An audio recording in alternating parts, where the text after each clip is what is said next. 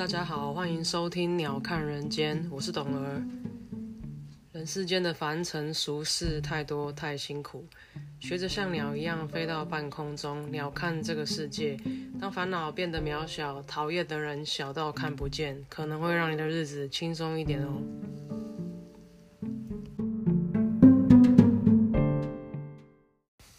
Hello，大家好，今天是三月二号，星期三，又过了一个礼拜。那上礼拜因为有一点自己的事情，所以只有更新一集。那接着就到这个礼拜了，嗯，一样是星期三，然后满怀期待的开着我的车去加油，然后一样在二十五公升的边缘，就是差零点几、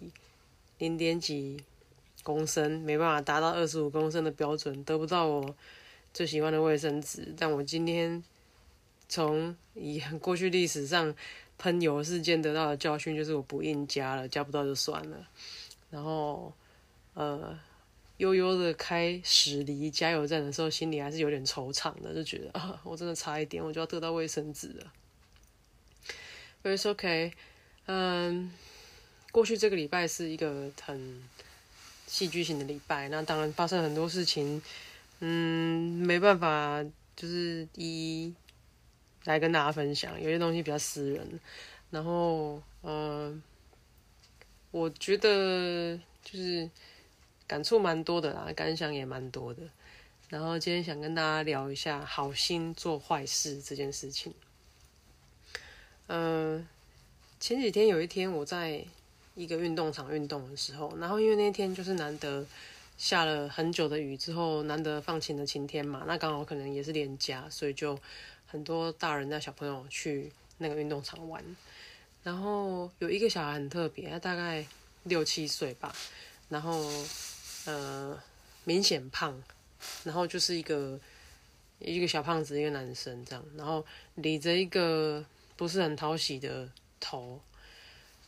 发型，OK，然后因为他就是明显过胖的小孩，然后气质也蛮跋扈的，他就大摇大摆的走进那个体育场的中心，然后因为那个操场就很多人在运动。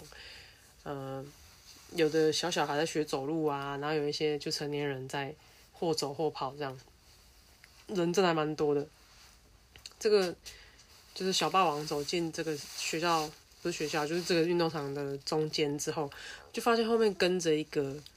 中年女子，然后因为看不出来是妈妈还是阿妈这样，就姑且把她当妈妈好了。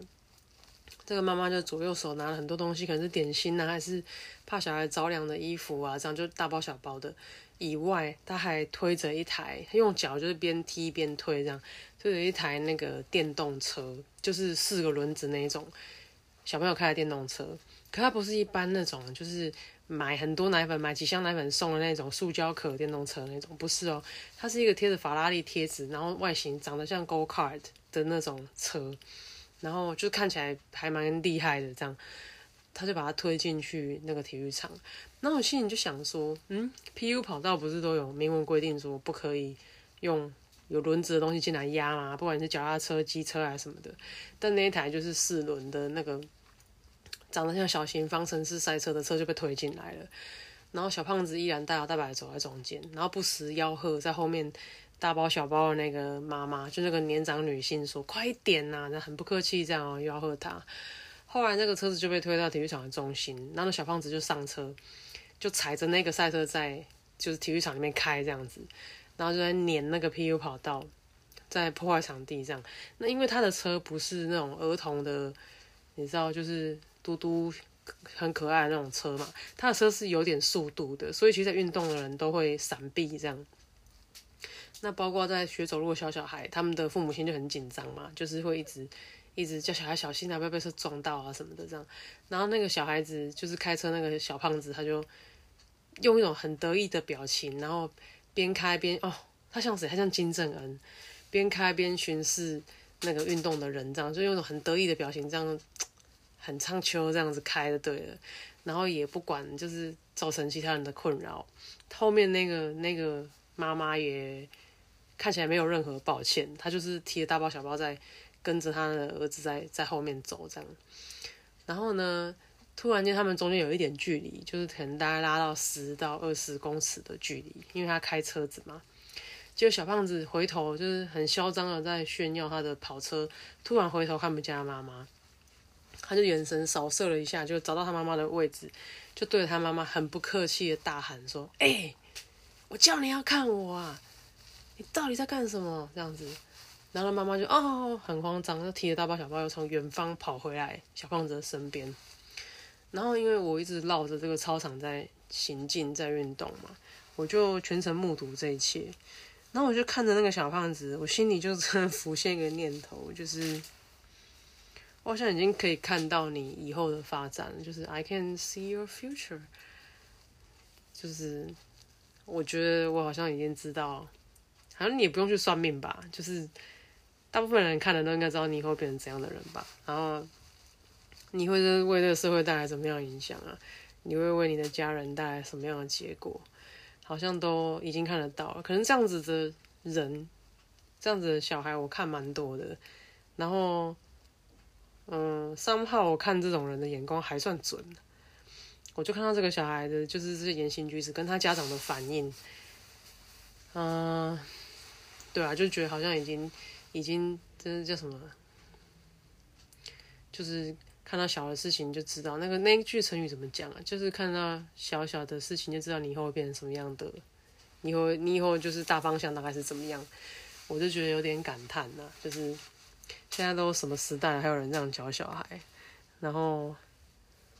对啊，就是嗯，We will see。然后还想讨论的是，我记得我以前听过一个别的节目，然后他的，嗯。就是这个节目就在探讨台湾的殡葬业，台湾办丧礼的方式，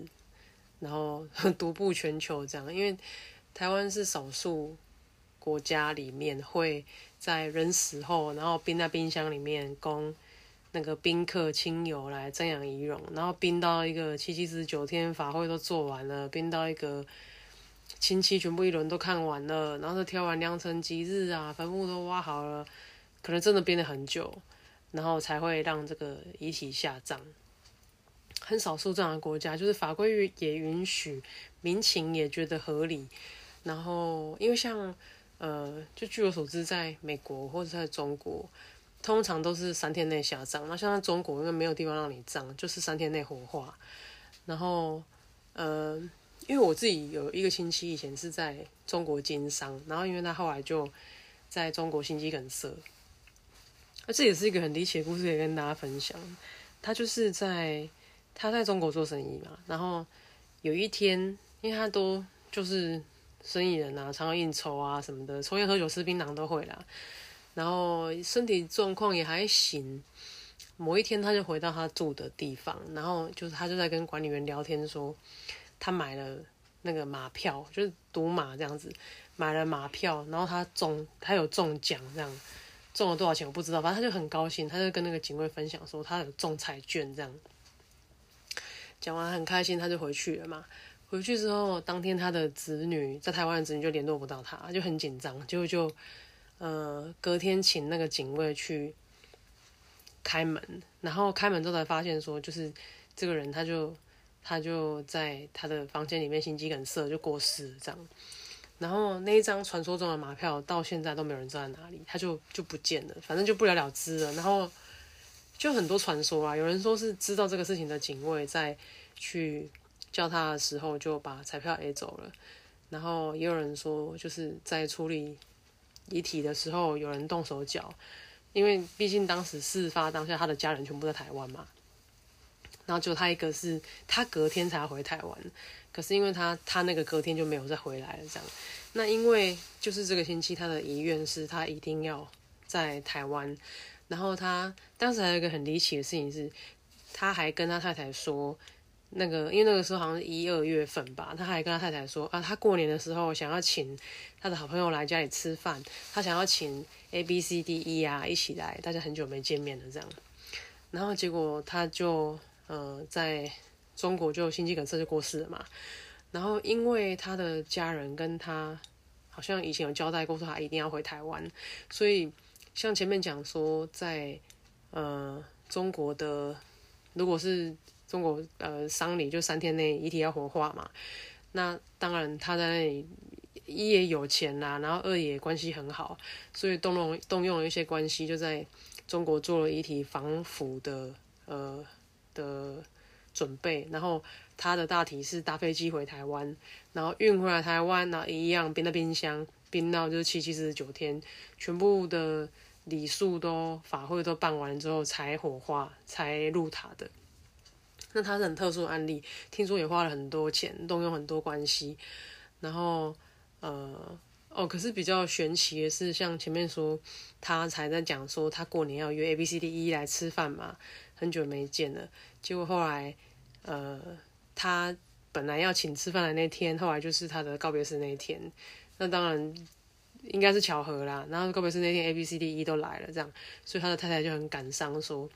这个亲戚生前才说，呃，这一天要约大家一起来吃饭，没想到是这样子碰面的方式，这样。然后，呃，为什么讲到这个？哦，就是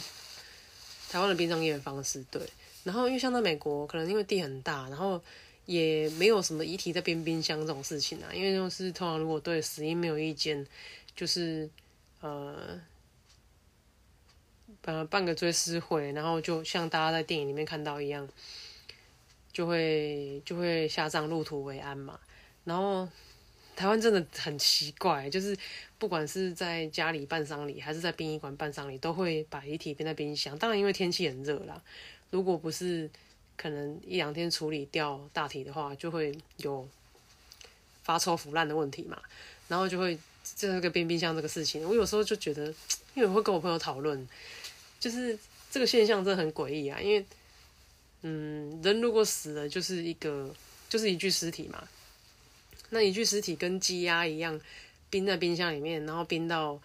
良辰吉时才要去入土，才要去火葬，我觉得有点不可思议吧。就是这个时间拉很长，很莫名其妙，然后让人家隔着冰箱瞻仰仪容，我也觉得很奇怪，就是。很奇怪吧，就是因为灵魂就已经离开了，然后剩下那个肉体要这样一直冰冰到冰到，这就是这些绑手绑脚的习俗全部都做完之后才可以才可以让死者入土，我觉得也蛮匪夷所思的这样。然后还有哦，有发现一个事情，就是像这些呃台湾的习俗，我不晓得中国是不是这样了，反正就是可能华人的习俗就很重。呃，要有男性主持这个事情嘛？我发现在葬礼、丧礼这个事情，你看捧斗要长孙嘛、长子嘛，去捧那个死者的牌位啊、骨灰坛啊，然后什么举那个就是竹子，就是有个令旗啊，什么东西，然后举呃举雨伞，就是去挡那个那个令呃神主牌跟那个那个灵灵。反正就是那个香火那个东西，捧斗的那个东西，都要求要男生。啊，最后棺材封起来的时候，封钉子也要男生。那我想说，这个世界上男生怎么有这么多男生可以用吗？啊，如果真的有人整个家族都是女生的嘞，还是说他就是孤家寡人，他就是没有兄弟这种，那他就是后事都不能办嘛？然后习俗一大堆哦，什么春分要怎样，秋至要怎样啊？然后那个呃，放到哪时候啊？哪时候才可以怎么样？这样，因为。我自己觉得啦，就是习俗那么多，就是把捆绑住还在阳间的人嘛，因为这些人要去遵守啊。他真的已经死掉的人，他早就已经，他早就已经云游四海，自由自在去了。然后活在人世间的人，要被这些习俗绑手绑脚，说啊，你要吃素啊，啊，你要要怎样啊？女生可以怎样，男生不可以怎样啊？然后又这个事情又要谁做，那个事要谁做？这样，我就是觉得，我不晓得了。我觉得都已经。都已经二零二零二二年了，就是这些东西还还堪用，还适用，好像已经脱离真实世界很久了吧？嗯，哦，还有我觉得，嗯，有的人会觉得比较浪漫方式是说啊，骨灰就撒在海里什么。其实对了，我觉得是我的话，我会觉得尘归尘，土归土，看你是要树葬啊，还是说撒在。撒在你喜欢的田里、山里、海里、河里，我觉得都可以啊。啊，灵骨塔是我比较不懂的东西，因为就是你想你要那个骨灰，然后被放在一个你你也不知道是谁，然后那骨骨灰的那个灵骨塔旁边有几百个你根本不认识的人，从此以后变左邻右舍，有没有？然后又要花很多钱买一个塔位，然后还要选方向，可它就是一个小格子而已啊。然后你说方便后世来祭拜，所以放在灵骨塔嘛？嗯，那我觉得撒在自家院子还是田里面，还是你喜欢的一个景点的某棵树下，我觉得也蛮浪漫的啊。子孙也不会祭拜没地方，何况很多人是没有子孙的。然后弄了一个，就是我不晓得哎，就已经人就已经死了，然后要跟活人抢位置，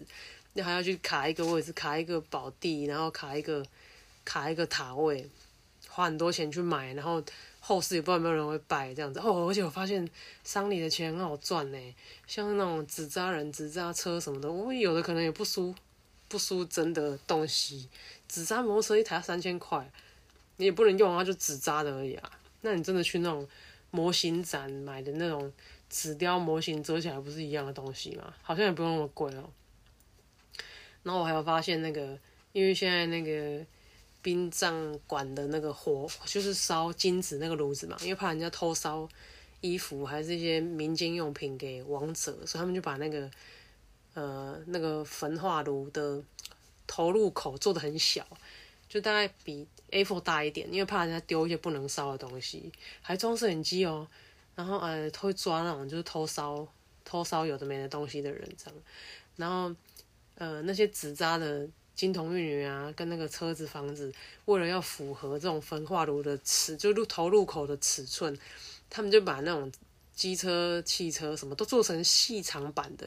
那你看的就是更好笑了，就是那个汽车根本不合比例的长啊，就是很细长，摩托车也很细长，房子也很细长，就是它其实是两层楼洋房，以前会做成，比方说正方形、方正嘛，对不对？他现在因为要放得进去那个，要就丢得进去那个焚化炉，它就变成一个很细长的房子，像货柜屋这样子哦，长条，然后做成两层。很多东西都是就是形式啊，但是我觉得不管是丧礼还是，我我就拿婚礼来比喻不好，因为婚礼形式本来就做给人看的嘛。但我觉得丧礼很多说啊，你要，呃比方说呃呃要不要？要怎样捧那个斗，怎么样把杯啊，什么问啊，然后一些讲一些，就是那个殡葬社的人会念经啊，还是讲一些什么祝福的话，这些哪一些形式不是做给后人看的？就是，对啊，就真的只是让留下来的人心里好过而已啊。嗯，就这样。嗯，还不知道为什么突然讲到这个，就突然间蛮想分享这种事情的。然后还有今天去。吃了一个在我们这边有点有名的牛排店，然后因为我们观望它很久了，观望了一年多吧，然后终于就去吃了那个牛排店，然后就不出所料的觉得，嗯，应该就不会再去了这样，然后，嗯，好像没有什么特别想讲的，要不然今天先到这边好了。谢谢大家哦，拜拜。哎，我虽然是刚刚跟大家拜拜完，可是拜完之后，我想到我这集想要讲的是好心做坏事，可是我没有把它兜回来。好，我要讲的是，像刚刚在体育场开车那个小胖子，他的父母对他应该是无私的爱吧？不管这个孩子再怎么样，再蠢、再笨，对社会再没有贡献、再啃老，他们都会一样无私的爱他吧？那这样就当做是父母的好心好了。可是因为父母这样子的好心，可能会造就这个孩子长大以后，因为习惯不劳而获，然后因为行为偏差、偷抢拐骗，造成社会负担，造成其他人家的呃困扰，或是伤亡，或者是造成呃呃犯下一些社会案件之类的，然后那也可能因为这样，他就受到处罚，受到刑罚，被抓去关了。那这样子的父母是不是好心做坏事呢？因为他们的好心，他们疼爱这个孩子，可是因为他们疏于教养，让这个孩子出去外面之后就作奸犯科了嘛，就危害社会了。那是不是就是坏事呢？那是不是因为他们的好心造成的坏事呢？如果这个这个小孩从此成魔了，然后在外面危害社会，这样子的父亲有没有父母亲有没有连带责任呢？是不是因为他们的呃恶魔养成术，然后造就这样子的人魔在外面为非作歹，然后嗯，如果我也不晓得哎，那哪一件事情的出发不是好心呢？就是如果这当然这只是一个例子，以父母对孩子的爱来讲，很多时候也是啊。你看，像台湾过去很喜欢用钱去救济其他的国家嘛，那去应该说援助其他国家。可是我就曾经听过一个案例，像去援助一些非洲或是中南美洲的国家，因为给钱给习惯了。你给他钱，他就拿钱，然后拿钱，因为像这样子比较落后国家，通常贪腐都很严重。那他们的官就是好，从总统下来的官一层一层的污污到人民手上，根本就没有钱了。后来发现说，人民的生活根本就没有实际上得到改善啊，或者是他们根本不懂。比方说，他连生活都有问题，你要跟他讲理财，这不可能嘛？他连吃喝拉撒都条件都没办法改善了，你要跟他讲教育，这也不可能嘛？后来开始有人讲说啊，你应该给他，你应该教他钓鱼啊，你不是给他鱼啊，你应该给他一根钓竿教他钓鱼，他以后才可以自力更生啊，你才不会无止境的一直供应他。可是当比方说哦，台湾政府以前过去给钱给习惯了，然后这些国家收钱收习惯了，后来你跟他说哦，我们要从呃源头改善你的问题啊，我们要我们要教你们的人民呃受教育啊，所以我们帮你盖学校啊。我们要帮助你们自给自足，所以我帮你们呃，我们带我们的农业进去，农农业团队进去帮你们做一些耕作技术的改良啊，让你们可以有粮食啊什么的。人家跟你说我不要啊，你给我钱就好啦，我拿钱拿习惯啦。你教我读书干嘛？我不要读书啊，你给我钱我就可以去买东西啊，或者是你不要叫我种这个啊，那个我要很很多年后才可以收成才可以吃，我现在就要吃啊，然后。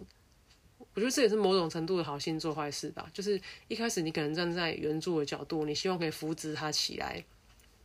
后来你没有发现，你造就他不劳而获的个性。他认为手伸出来你就应该给我啊，你不给我你就是对我不好啊。我要去跟中国建交啊，你不给我就找你麻烦呐。我在国际上宣布跟你断交啊，宣布你不是主权独立国家还是怎么样？反正我觉得这些都只是例子而已，但是。我要讲的是，这难道不是好心做坏事吗？就是可能我们一开始援助对方的心也是好的，希望可以帮忙，可是后来却呃把对方教养成一个 予取予求、习惯不劳而获的国家或是人，然后当他反扑的时候，你才觉得哦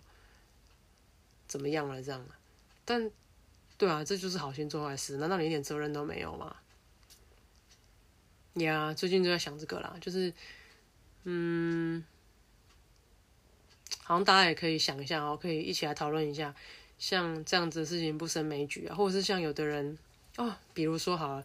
有一些爱妈可能会路上觉得啊，流浪狗很可怜，我喂它吃东西，可是你喂了它吃东西，然后比方说你就是单纯喂它，你把食物倒在地上啊，怎么样，可能就造成周围环境的脏乱，然后结果引起了居民的不满。然后，或者是说，因为你喂，然后造成更多流浪狗聚集，更多人这边丢狗，然后很多流浪狗聚集之后，开始有了群聚，然后叫嚣或是追车的行为，结果居民越来越不开心了，开始就有居民反弹，中间有一两个有病的，可能就丢在地上丢了老鼠药，想要把这群狗毒死，因为他收购他们了，所以呃，狗狗是无，他是不知道的，他就吃了这些这些老鼠药，整群狗就被毒死了。好，然后这个艾玛跑出来说：“我很生气，很伤心呐，呃，怎么那么坏啊？怎么会有人这样对狗狗啊什么的？当然下毒去去毒狗狗绝对是不对的。但是这个艾妈是不是好心做坏事呢？因为她难道不是这个轮回里面起的头吗？就是最后导致这群流浪狗集体死亡，这个艾妈有没有一点责任呢？好像大家可以想一下哈，就是像这样子的事情吧。因为最后的果是。就是这些这些狗狗集体就可能就被就被害死了，然后可是这个因可能是一些不负责任的给予造成的，嗯，大家可以想一下哦。就这样，拜拜。OK，今天的节目就到这边，谢谢大家的收听。如果喜欢我的节目的话，欢迎订阅、分享、按赞，也欢迎大家搜寻我们的。粉丝专业在 IG 跟 Facebook 上面，请搜寻“鸟看人间 View of the Bird”。喜欢的话，希望你们可以常常回来听。谢谢你们，拜拜。